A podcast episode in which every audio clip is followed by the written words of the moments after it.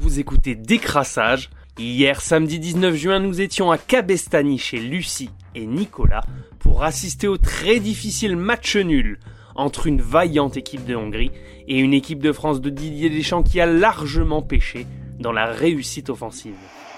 Et vous, vous avez entendu l'ambiance qui a accompagné ce coup de pied arrêté dans le dos de, du Goloris. Ça fait beaucoup, beaucoup de bruit. Il va falloir être fort pour résister à tout ça. Qui a Mbappé Il y aura Dembélé dans la surface. Benzema au second poteau.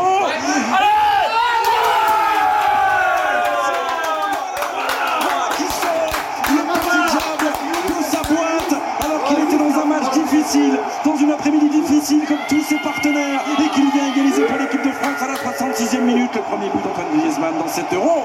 Un partout Et opportunistes les, les Français. Opportuniste français, c'est ce que disait Bichente Lizarazu sur TF1 après l'égalisation d'Antoine Griezmann à la 66e minute. Lui qui n'avait pas encore eu l'occasion de frapper au but pendant plus d'une heure, a finalement rassuré l'équipe de Didier Deschamps en inscrivant un but plein de sang-froid à la suite d'une longue relance du Goloris. Mbappé avait fait parler sa vitesse avant de remiser au 6 mètres. Très mauvaise intervention de Orban, le défenseur hongrois qui se loupe totalement. On le sait, plat du pied égale sécurité et l'attaquant du FC Barcelone permet le partage des points pour l'équipe de France dans un match où les Hongrois n'ont pas démérité. Après 10 bonnes premières minutes en mettant leur impact physique en première période, l'équipe de Marco Rossi a fait le dos rond pendant 35 minutes, subissant tour à tour les assauts de Benzema et Mbappé sans jamais cadrer. Juste avant la pause, c'était le bon moment pour les Bleus d'inscrire le premier but de la rencontre pour continuer sur cette bonne dynamique de première période. Mais pourtant, ce sont les Hongrois et leur milieu de terrain Attila Fiola du Videoton Football Club qui ouvrent le score à la 47e minute. Dans une Pushkas Arena pleine, la Hongrie est rentrée à la mi-temps en menant 1 à 0 face aux champions du monde et grand favori de la compétition.